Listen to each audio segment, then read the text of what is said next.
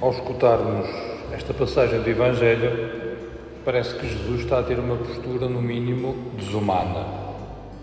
Está a ter uma postura assim um bocado,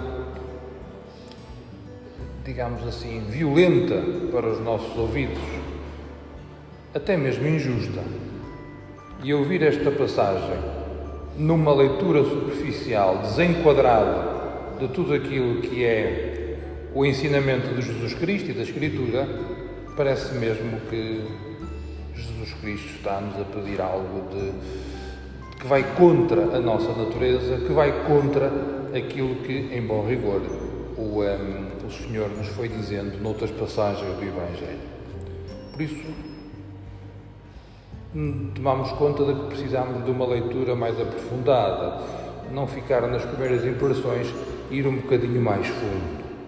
E se olharmos para a leitura do Evangelho de hoje, a partir daquilo que ouvimos na primeira leitura retirada do livro da sabedoria, nós percebemos que há uma diferença entre aquilo que são os nossos conhecimentos, as nossas capacidades de descobrir e perceber, as nossas capacidades de tomar decisão por nós mesmos, apenas pelas nossas capacidades, e também aquilo que é, de acordo com, a, com o texto que aqui ouvimos, os desígnios de Deus. Porque os desígnios de Deus só são conhecidos se Ele os revelar, se Ele nos conceder o seu Espírito, que nos torna capazes de receber essa sabedoria. Sabedoria que é mais do que conhecimento. Nós podemos ter muitos conhecimentos, podemos saber muitas coisas. Daí a integrar tudo aquilo que sabemos, tudo aquilo que conhecemos, numa personalidade unificada, capaz de gerar opções e perceber o sentido e o significado da vida, isso aí é outro passo mais profundo. E perceber o sentido e o significado da vida a partir de Jesus Cristo, aí sim, só com, só com a graça de Deus, só com o dom do Espírito Santo, que nos torna capazes de pensar, de sentir, de decidir a partir dos critérios de Deus. Critérios esses que são revelados plenamente em Jesus Cristo. Daí que agora o Evangelho, se calhar, já tem um outro sentido, que é: se alguém vem ter comigo sem me preferir ao pai, à mãe, ao esposo, aos filhos, aos irmãos, às irmãs e por adiante, ou seja, sem me preferir, Jesus Cristo não está a dizer que nós devemos rejeitar a nossa família, rejeitar os nossos amigos, rejeitar o ambiente onde nós crescemos e vivemos. Não é isso. Devemos é preferir porque de facto há sempre esta, esta contraposição entre aquilo que são os critérios, digamos, do mundo, os critérios do ser humano eh, abandonado às suas capacidades simplesmente, e aquilo que são os critérios de Deus e aquilo que o ser humano é capaz de decidir e é capaz de perceber quando se deixa guiar pela graça divina.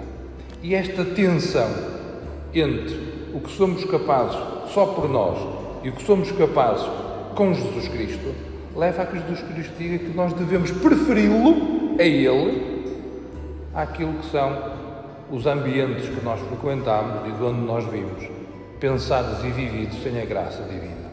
E esta tensão entre um ambiente crente e um ambiente pagão já não se, já não se vive apenas quando nós vivíamos num terreno de cristandade e depois tínhamos alguns religiosos, algumas religiosas e alguns leigos que iam para terreno de missão, a chamada missão ad extra, a missão para fora. Não, não, a missão hoje é aqui, é onde nós estamos. Por isso já não podemos cair naquela tentação de pensar que vivemos num país cristão, num ambiente cristão. Não é verdade. Nós vivemos num ambiente pagão. Ponto. As influências que vêm até nós pela comunicação, pela, pela, pela, pelos meios, pelos jornais, pela televisão, por tudo o que seja, vem até nós por, por critérios que não são evangélicos. Mesmo o ambiente onde nós vivemos, se sociologicamente a maior parte se diz cristão, na prática as suas, as suas opções são pautadas por outros critérios. São pessoas fantásticas, são pessoas boas, sabemos isso. Mas o que é certo é que os seus critérios são distintos dos critérios do Evangelho. Por isso, nós, se queremos ter cristãos, temos que nos sentar a considerar se as nossas opções são pautadas pelo Evangelho ou por outros critérios. Se ouvimos a voz de Deus ou ouvimos outros intervenientes. E esta opção por Jesus, esta opção pelo Evangelho, não é uma opção que se toma de uma vez para sempre. Eu não posso dizer, olha, tomei esta opção não sei quando, no dia tal e está feito. Não, não. A opção pelo Evangelho vai-se tomando diariamente. Eu atrevo-me a dizer que em cada opção que fazemos, ou fazemos de acordo com o Evangelho, ou fazemos contra o Evangelho.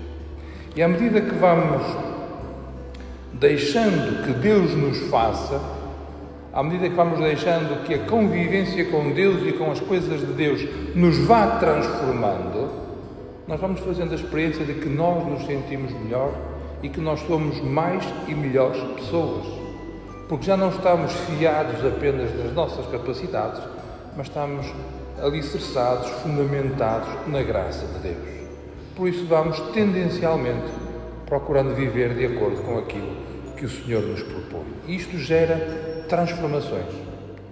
Transformações não apenas pessoais, mas, sobretudo, transformações comunitárias.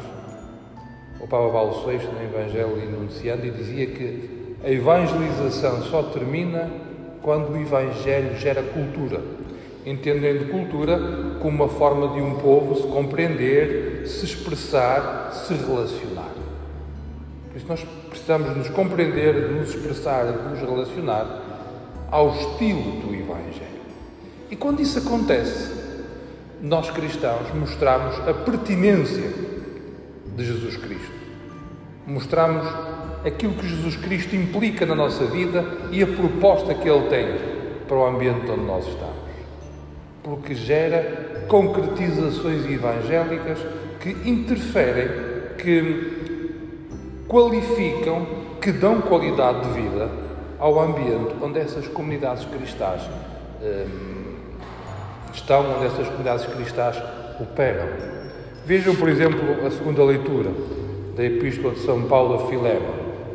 São Paulo escreveu a Filémon e disse-lhe uma coisa que, que se calhar nos passou muito ao lado. São Paulo envia Onésimo pedindo-lhe a Filémon que o receba como irmão, sendo que Onésimo era um escravo de Filémon que tinha fugido. Na altura, a escravatura era mais do que normal. Ninguém, ninguém estranhava. Aliás, ter escravos era, era o mais normal das pessoas que tivessem posses.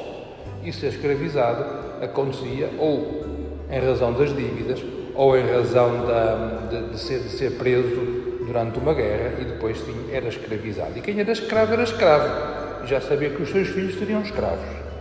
Portanto, era, era normal. O ambiente era todo assim. Contudo, a vivência do Evangelho fez com que Paulo fosse capaz de perceber que, à luz de Cristo, não faz sentido que haja escravos. Por isso, pega, pega não, envia aquele também cristão onésimo, que era escravo, ao outro cristão Filémon e diz eu sei que ele, por direito, era teu escravo, mas em nome da fé em Jesus Cristo, peço-te que o recebas como irmão. Estás a ver a beleza daquilo que o Evangelho foi capaz de fazer nestas pessoas?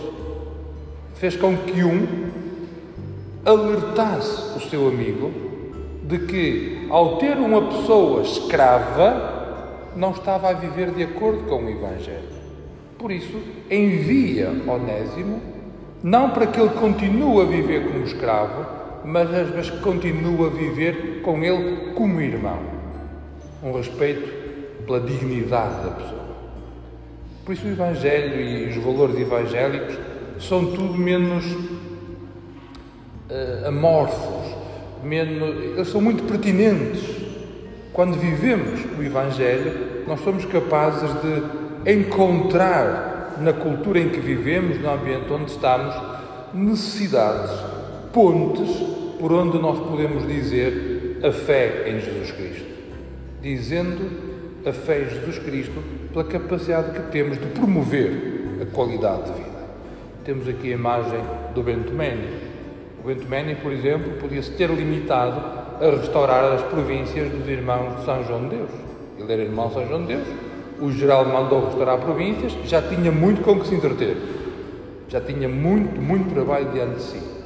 Mas não foi, não foi capaz de ficar indiferente, ou dito de outra forma, o seu coração convertido ao Senhor não ficou indiferente à necessidade de senhoras que também precisavam de ser cuidadas e não tinham ninguém que as cuidasse. E meteu-se na carga de trabalhos que foi a fundação da Congregação das Irmãs Hospitaleiras do Sagrado Coração de Jesus. Ele fez isto porquê? Porque a sua vivência do Evangelho fê-lo estar atento às necessidades dos seus irmãos e responder de forma evangélica. Por isso ele preferiu a Jesus Cristo aqueles que eram os seus irmãos, a sua comodidade, o não ter que se matar muito, o viver de acordo com o que era normal na sua altura. Ele preferiu romper com, com o estado da situação para viver a nova aventura que permitiu a fundação da congregação, não pela simples fundação da congregação, mas pelo bem que ela e por ela Deus realiza junto dos irmãos. Eu acho que é um bocado este o nosso desafio hoje. Preferir Jesus Cristo a tudo o resto. E aqui nós temos, como na banda desenhada, um diabinho num ombro e um anjinho no outro. Porque nós estamos sempre balançados ou para viver de acordo com a cultura envolvente, viver com a cultura eh, na qual fomos criados, viver com aqueles conselhos sábios que nos dizem não te canses, não te, mates, não te metas nisso que isso dá muito trabalho. É o diabinho a falar. Ou então, o anjinho a falar, vai, segue aquilo que é a vontade que o Senhor colocou no teu coração, gasta-te e dedica-te ao serviço dos outros. E aqui nós, em última instância, balançamos sempre. Por isso não estaria mal que pedíssemos ao Senhor para nos ajudar, para nos conceder a sua, a sua sabedoria e conceder-nos a sua força para, em cada momento, agirmos de acordo com os critérios de Deus.